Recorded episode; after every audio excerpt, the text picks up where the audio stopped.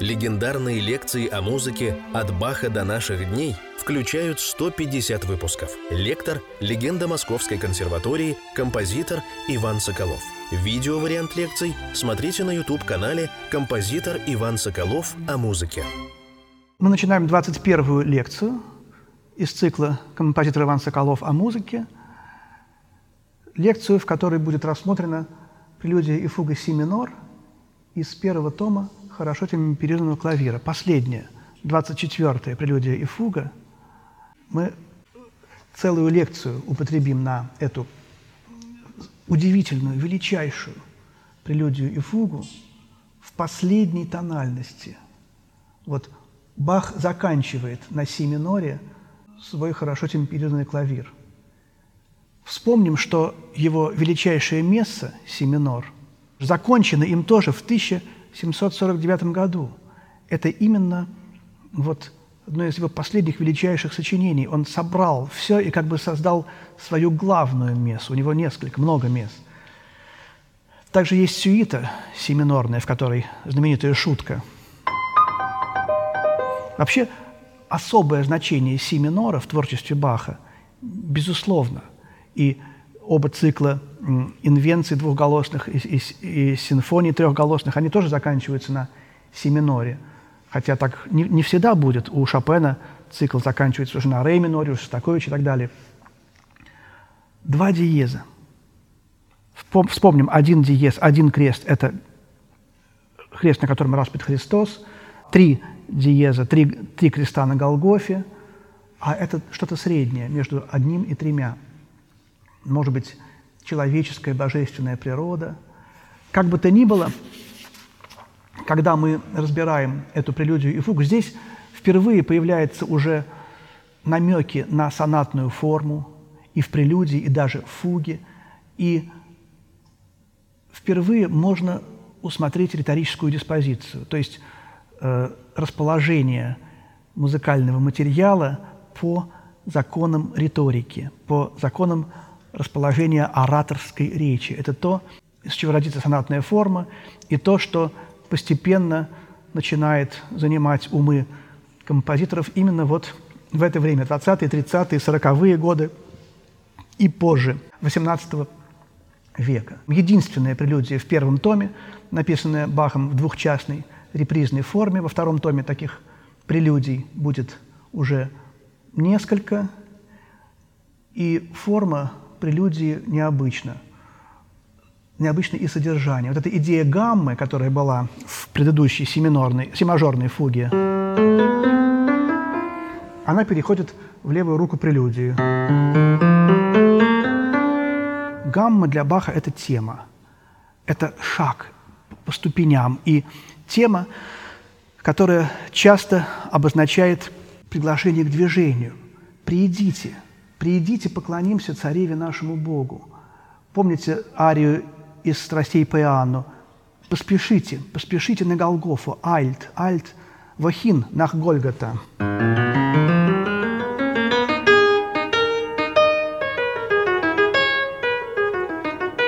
Бас поет такой пассаж громообразный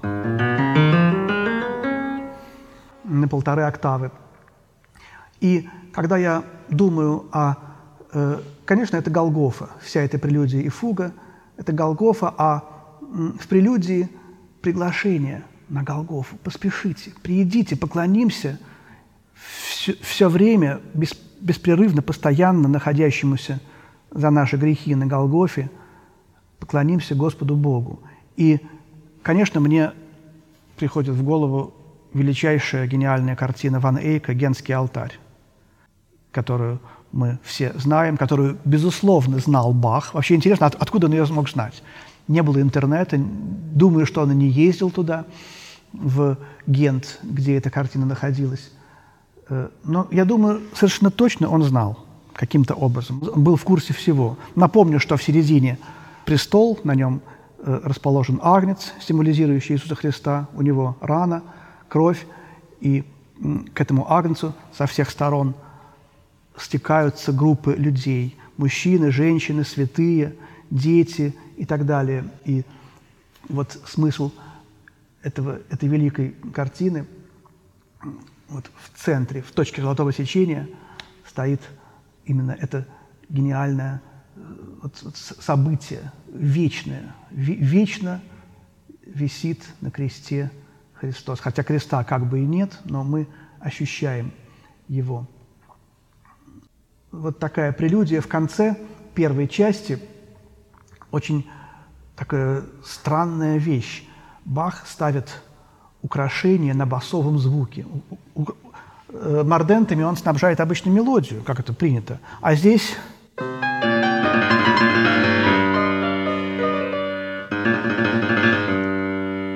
Вот тут связь с бедурной сонатой Шуберта.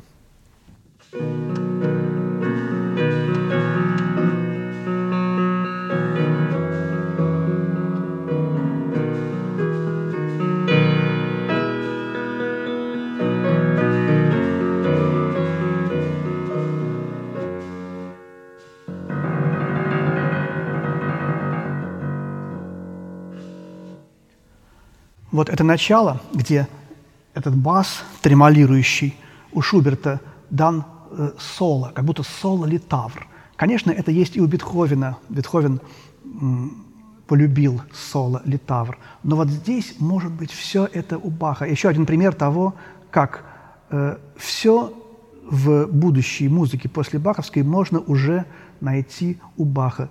И причина, почему мы так долго занимаемся первым томом.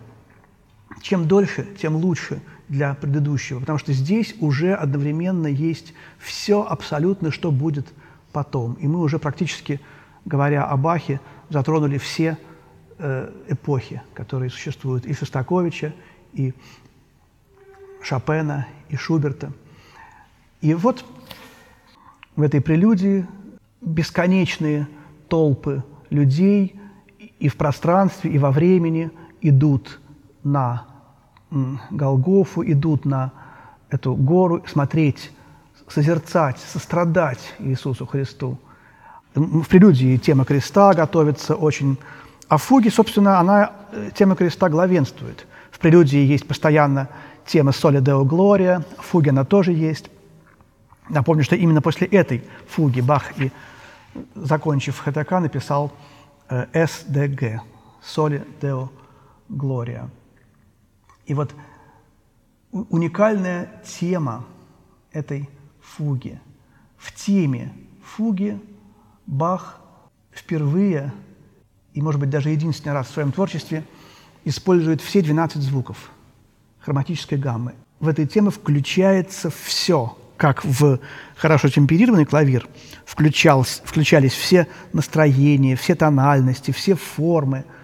Здесь тоже включается все звуки. И эту тему величайшую, великую приводили как пример композиторы новой венской школы 12-тоновой. Вот опять, пожалуйста, влияние Баха на 20 век, как предтечу их стиля, попытку охватить Вселенную. Что такое музыка Баха? Это Вселенная в музыке.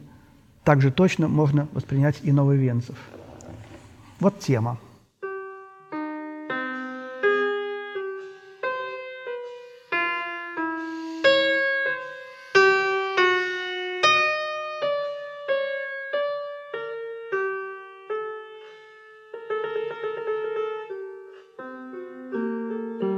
Начинается ответ, э, снабженный невероятно сложным хроматическим противосложением. Мы сразу чувствуем, что здесь совершенно другой стиль. Бах э, в своих хроматических новациях заходит невероятно далеко.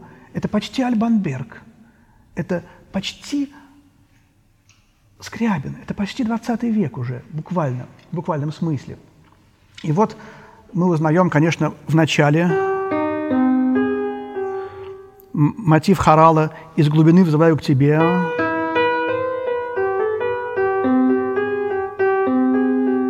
Отличительная черта этого хорала э, – сочетание первой, пятой и шестой ступени.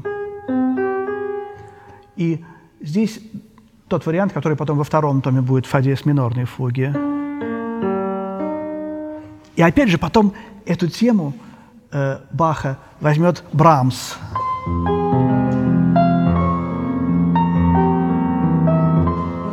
четвертой симфонии. Вот такая барочная связь четвертой симфонии Брамса с Бахом.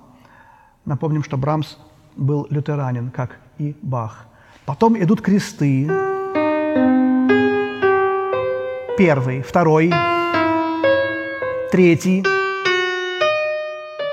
Вот они, три креста, как раз которые стояли на Голгофе. И завершение такое же, как начало, этим трезвучием. Вот такая э, емкая очень тема. Есть интермедии дивной красоты, которые этот хроматизм расслабляют, этот хроматизм смягчают, дают нам отдохнуть от этого гигантского напряжения.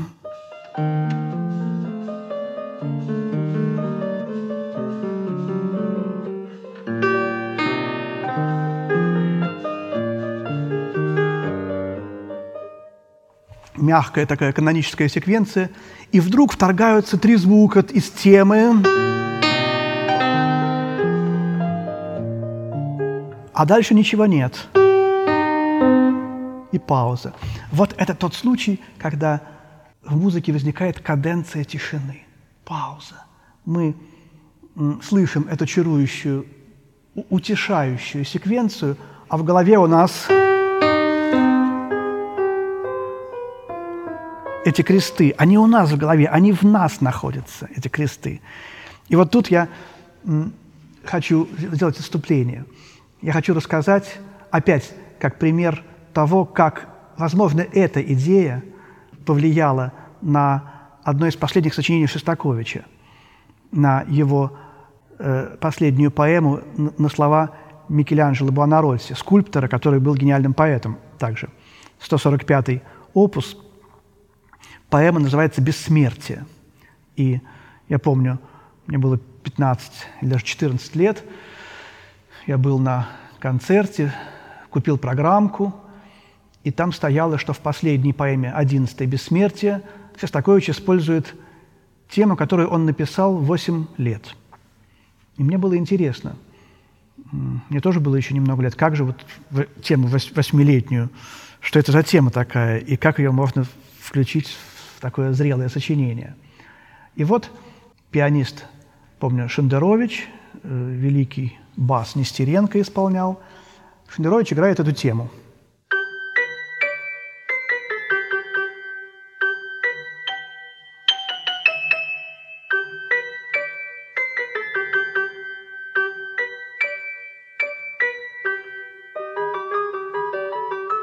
И начинается уже музыка, которая больше похожа на нынешнего Шостаковича. А ясно, что это такая легкая, наивная тема, сочинена именно она, сочинена Шостаковичем 8 лет. Кстати, тут есть такие три звучия, да, как, как здесь у Баха. Вот одноголосное изложение э, в, в октаву, в две октавы. Вот потом э, певец пропел первый куплет о том, что я умираю. Сонет называется «Бессмертие». Я умираю, но вот моя душа жива в том, что я создал. Вот мы в галерее, опять вспоминаю замечательную галерею, оглядываюсь и вижу картины, вижу скульптуры Николая Никогасяна, которого с нами нет, но, но он здесь, с нами, он есть. Памятник Пушкину об этом.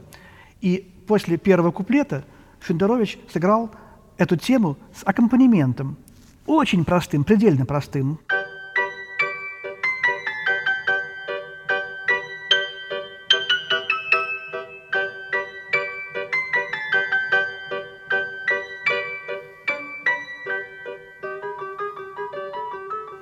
И опять о чем-то поет Нестеренко, а у меня в голове звучит эта тема, такая легкая, запоминающаяся, и уже с гармониями. И вот второй куплет кончился, и что делает пианист? Он играет только один аккомпанемент, уже без темы – А у меня в голове пам пам пам па па па па па пам там пам пам Я жду, когда на, на, такой шестой ступень возникнет. Та-ра-ра-ра-рам. И доминант септаккорд жду неполный. Вот. Эта тема звучит ее очень легко запомнить с двух-трех, с двух раз, которые она прозвучала.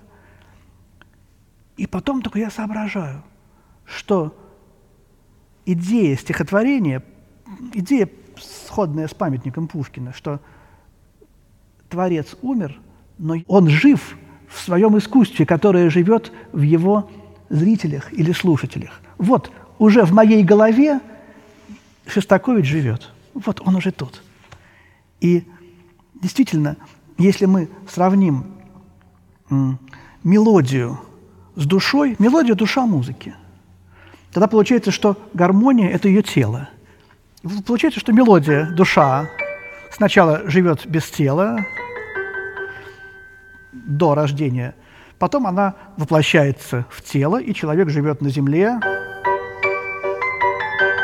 Вот он, значит, с душой и с телом одновременно. А потом, когда он умирает, гармония осталась одна, без тела. А душа-то она передана нам. И вот Шостакович сидел в зале, я видел его в малый зал с, с первого амфитеатра. Было видно. И вот меня поражало, как вот он такими абсолютно простейшими средствами выразил такую, в общем, простую, но вместе с тем великую э, идею, мысль.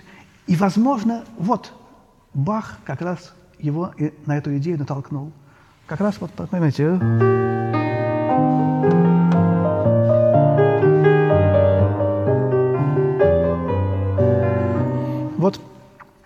такие здесь есть красоты, которых очень-очень много, огромные, очень длинная фуга, и в конце ее стоит вот это вот знаменитые три буквы. Соли, део, глория. Пожалуй, сыграю я сейчас прелюдию и фугу, 24-ю, си минор, последнюю, заключительную из первого тома, хорошо темперированного клавира – Иоганна Себастьяна Баха.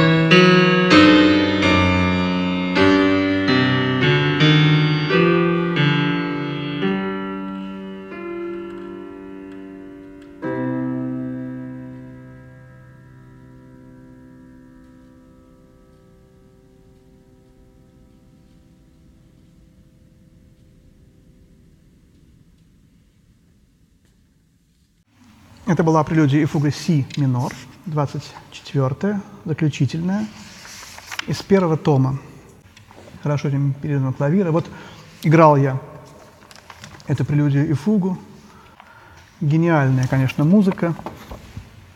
И вот, когда я играл сейчас, мне преследовала мысль о моем папе, Глебе Ивановиче Соколове, который был искусствовед. Он был фронтовик – он прошел войну. Не все, но почти все. Он 24 -го года рождения. И когда он закончил десятилетку, он быстро должен был в обязательном порядке пройти курсы обучения молодых лейтенантов. И через несколько месяцев он стал младшим лейтенантом и руководил солдатами. Прошел войну.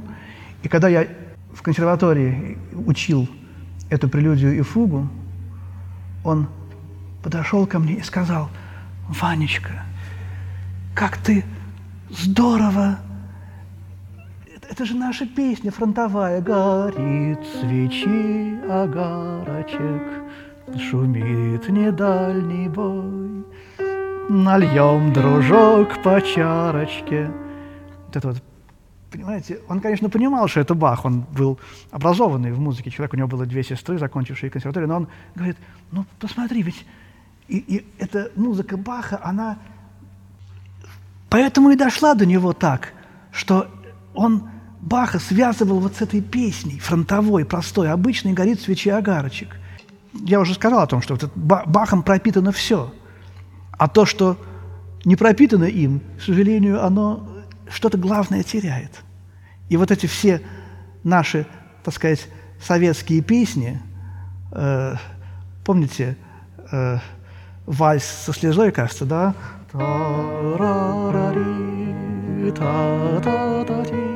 Это же фа диез мажорная.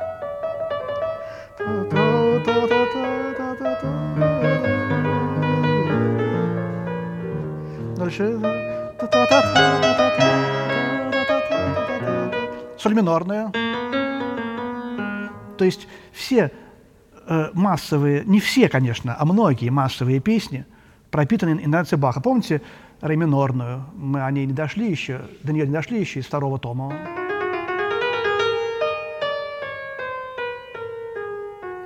Это же, это же советский цирк.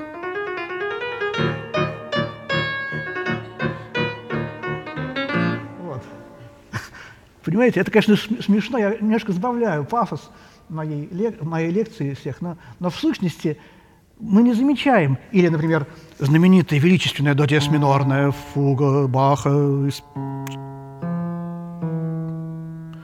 Это же увертюра «Где капитана Гранта». И, и так далее, и так далее. Можно вспомнить и э, финал «Апассионаты». Ну-ка песню нам пропой, веселый ветер. И э, о чем это говорит? Вы смеетесь? Это забавно, но это говорит о том, что советская массовая песня была основана на лучших, величайших образцах классической музыки, чего потом стало все меньше и меньше вкладываться. Потому что эти люди, они знали эту музыку, они ее любили, и советские люди, которые вот это все, эти все массовые песни постоянно слышали, они уже потом понимали гораздо лучше великую, наверное, все-таки гораздо более великую музыку Баха, потому что эта музыка Баха была напитана. Э, этой музыкой Баха было все пропитано и насыщено. И вот поэтому мы именно здесь, сейчас, так долго, тщательно, может быть, даже немножко занудно анализируем каждую прелюдию и фугу, потому что Бахом пропитано все. Это буквально альфа и омега всей музыки, и серьезной, и легкой. И вот на такой легкой, может быть, не очень серьезной ноте я закончу эту нашу 21-ю лекцию цикла композитора Ивана Соколов о музыке, и в следующей лекции, 22-й, мы приступим ко второму тому. Спасибо.